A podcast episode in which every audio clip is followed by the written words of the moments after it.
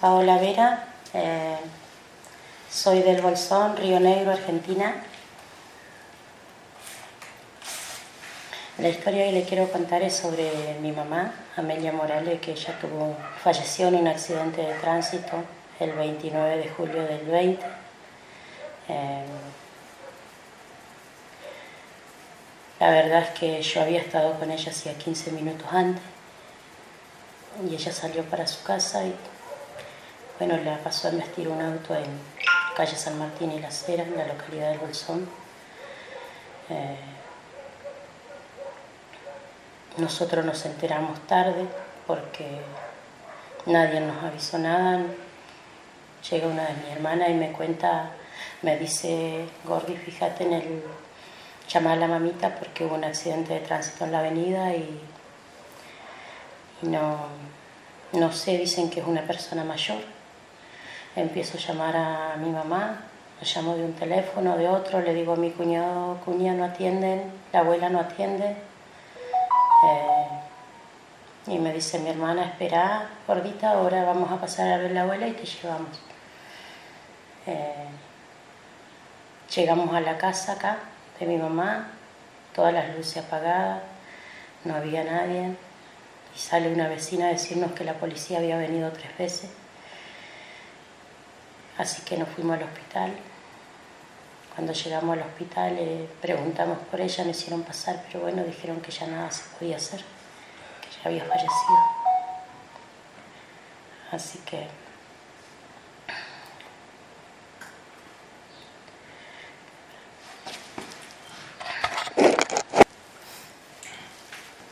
Así que bueno, ahí la, doctora nos dijo que mi mamá ya había fallecido, a lo cual le pedí verla.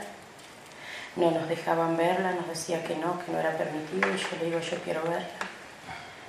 Mi hermana me decía que me tranquilice, que no, que no era lo mejor. Yo le digo, quiero verla, quiero verla. O sea, necesitaba ver con mis ojos que verdaderamente era mi viejita la que había fallecido. Así que ahí me permitieron ir a verla después. Después, bueno, fue contarle a la familia, a cada uno que se acerque.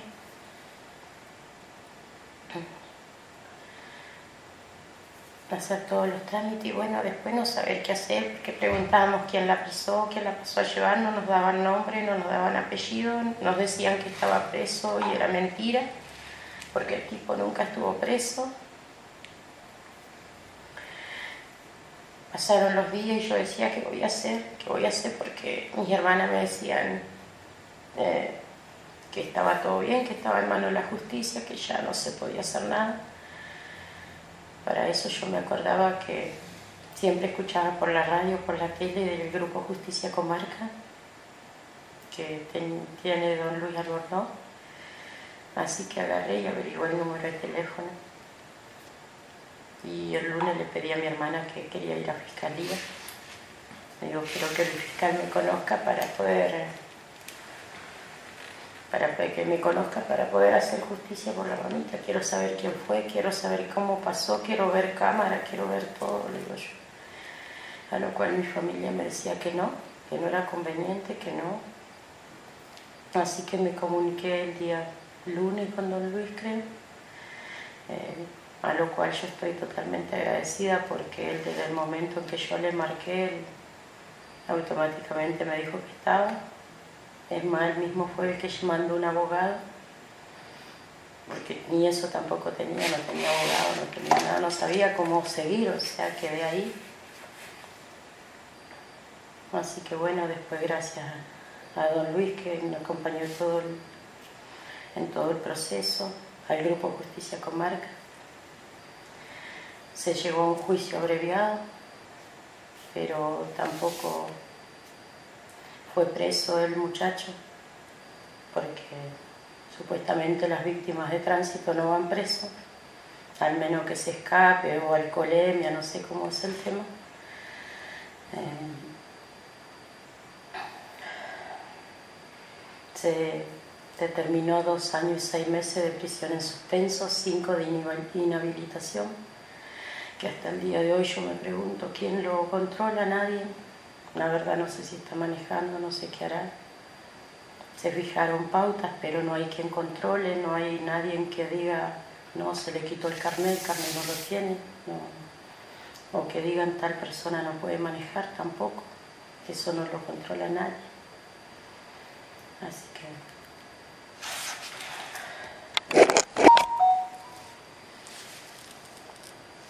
Eh, bueno, el tema del accidente ese día, cuando mi viejita se, fue, em, según lo que escuchábamos la gente que decía que ella se había cruzado por mitad de calle, que le había dado paso un auto y el otro lo agarró, que no lo había visto, que ella se había metido eh, de las, todas esas hipótesis cuando veo la cámara, que inclusive no me la querían pasar, no querían que yo viera la cámara, ni el fiscal ni el abogado, porque me decía uno no preguntarle al abogado, el otro me decía preguntarle al fiscal, hasta que se dieron, porque me puse porfiada. Mi familia me decía que no, que no. Mi cuñado me decía, gorda, tranquilo, no puedes poner así, no puedes pedir, si te dicen que no, ya no se puede ver a lo cual yo me puse, como dice una vez, como un niño porfiado.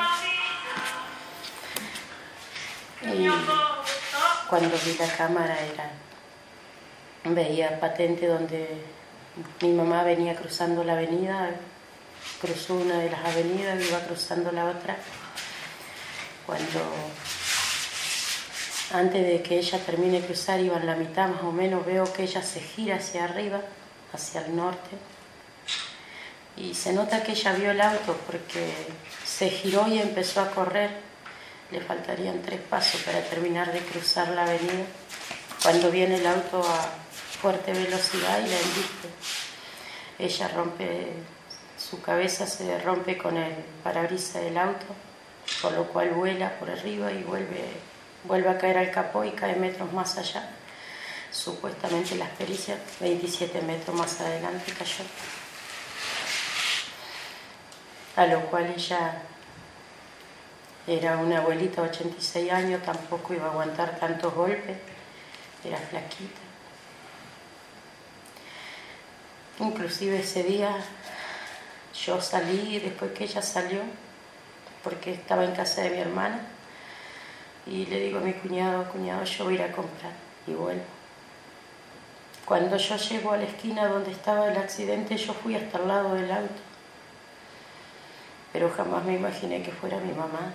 Agarré, estaba al lado del auto, vi el parabrisas roto y le digo a mi sobrinita, hija, vamos, no le digo porque en estos casos uno estorba, le digo, cuando va a molestar a mirar. Jamás me imaginé que era mi viejita que estaba ahí. Y a la vez pienso que fue lo mejor, quizás fue lo mejor porque no sé qué hubiera hecho al encontrar a la persona esta que que mató a mi mamá porque él tenía todas las posibilidades de esquivarla, jamás frenó, las pericias decían que había frenado en las cámaras, jamás se ve una frenada, jamás bajó la velocidad, de donde él la embistió, paró más de media cuadra más abajo, frenó, que fue hasta donde yo me acerqué ese día a ver el auto. Yo cuando me enteré después era como que, no sé, a la vez también le, le daba gracias a Dios porque yo sé que ella no quedó sufriendo, uno se larga a pensar y decís con la cabeza rota, todo quebrada, hubiera sido peor que quede tirada en una cama cuando ella era una mujer tan activa, que hacía deportes, que iba, venía, caminaba todo el día. Y para ella hubiera sido terrible estar tirada en una cama. Yo creo que no lo habría soportado y tampoco sufrió mucho como muchos dicen.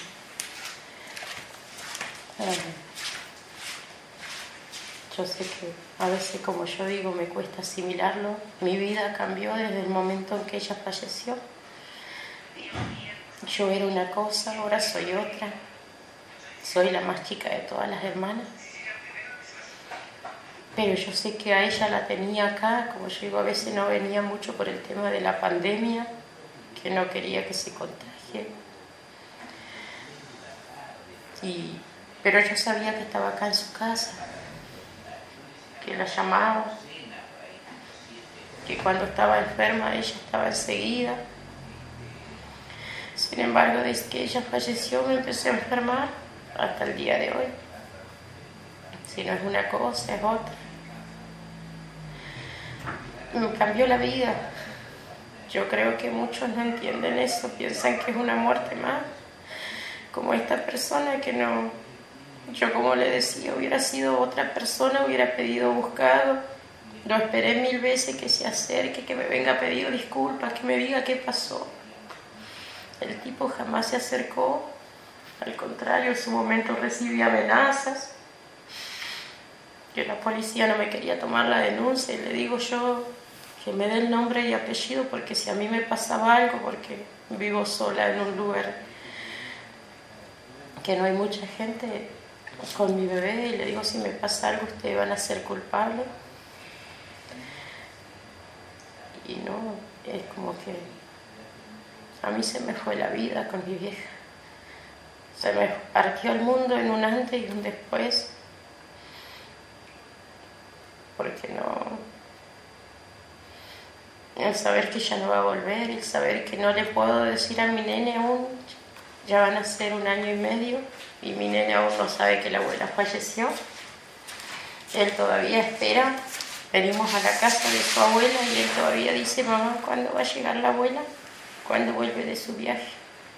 Y yo todavía no le puedo decir que su abuela no, no va a volver nunca más, que su abuela se fue, porque yo quiero que se quede con ese último abrazo que le dio, que el abrazo tan fuerte que yo me imaginé que era una despedida porque él se le colgaba en los brazos a la abuela.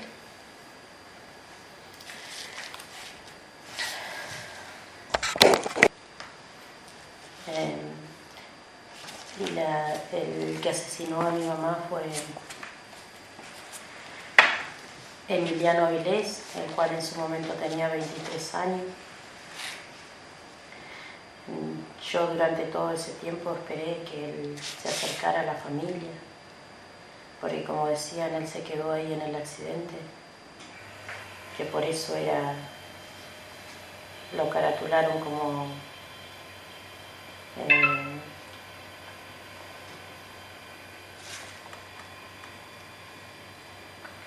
homicidio como homicidio culposo, el cual no tiene prisión.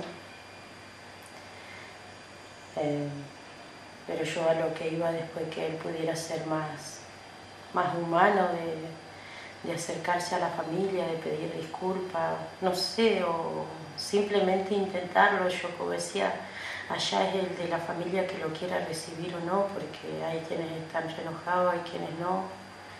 Pero yo quería escucharlo, quería preguntarle por qué, por qué lo hizo, por qué no frenó, por qué no maniobró el, el vehículo, por qué no dobló, o sea, tenía todas las posibilidades porque no venía nadie ni del costado, ni de arriba, ni de abajo, de ningún lado. Era él nada más y mi viejita terminando de cruzar la calle. Em, también en ese lugar ahí donde ocurrió el, accidente, no es accidente, sino que es porque era algo evitable, em, donde falleció mi mamá pudimos hacer las gestiones con el Grupo Justicia Comarca con estrellas amarillas para pintar la estrella, para poner un cartel de una víctima de tránsito en ese lugar. Hace dos semanas atrás volvimos a pintar la estrella en la intersección ahí donde fue.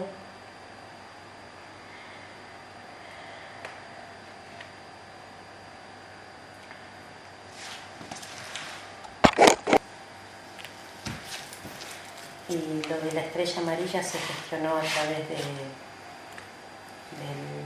Silvia de La Pampa eh, y Viviana Campodónico de acá de, de Esquel. Eh, también Enrique Yo, que fue una gran ayuda con sus palabras, su, su acompañamiento, la verdad que es bueno sentirse acompañada por gente a veces que uno no conoce cuando la familia no está. Eh, hay gente de afuera que le brinda el cariño, el acompañamiento que uno a veces necesita. Bueno, después que se hizo toda la gestión, eh, nos dijeron que sí, podíamos pintar la estrella, eso también se hizo por intermedio de la municipalidad. La pintamos en el asfalto en el lugar del accidente. Es como un recuerdo, o sea, no sé si recuerdo, sino para mantener en la memoria dónde fue el accidente, que alguien, que la gente pueda entender que ahí hay una víctima de, hubo una víctima de accidente vial, que pueda tener conciencia de la magnitud de lo que puede causar un auto, porque como muchos dicen es un arma en las manos. A veces todos piensan que manejar un auto es cualquier cosa y se le va, a veces se le va la mano y pasa esto. Miles de personas mueren y cuando son accidentes que verdaderamente se podrían haber evitado. Yo como siempre digo, si tenés un auto, ¿para qué te apurás si vas a llegar más rápido que uno caminando? Pero bueno, a veces la gente no toma conciencia de la vida ajena. También en ese lugar pusimos un cartel con una estrella amarilla también que dice que aquí hubo un accidente, una víctima de accidente vial. Y yo con eso la verdad que estoy agradecida a todos los que me han acompañado en este tiempo. Hace dos semanas, como decía, pintamos la estrella. Estuvieron acompañando con Luis, Enrique, su esposa, la mesa 6 de septiembre. Y para mí es un acompañamiento, porque no tengo el de mi familia, pero sé que tengo el de gente de afuera. Eh, también que hemos podido hacer cosas, eh, viajar a Esquel, cuando se cumplió un nuevo aniversario que cumplía años, Lorenzo, también víctima de accidente en Esquel, que fuimos con don Luis Albornoz. Eh, y después, bueno, tratar de estar ahí acompañando al grupo, acompañando a los compañeros cuando uno puede, ¿no? Porque sé muy bien lo que es sentirse sola, la que no es tener acompañamiento de nadie. Y yo por eso yo no me canso de decir, ni lo voy a cansar de decirle siempre a don Luis, gracias.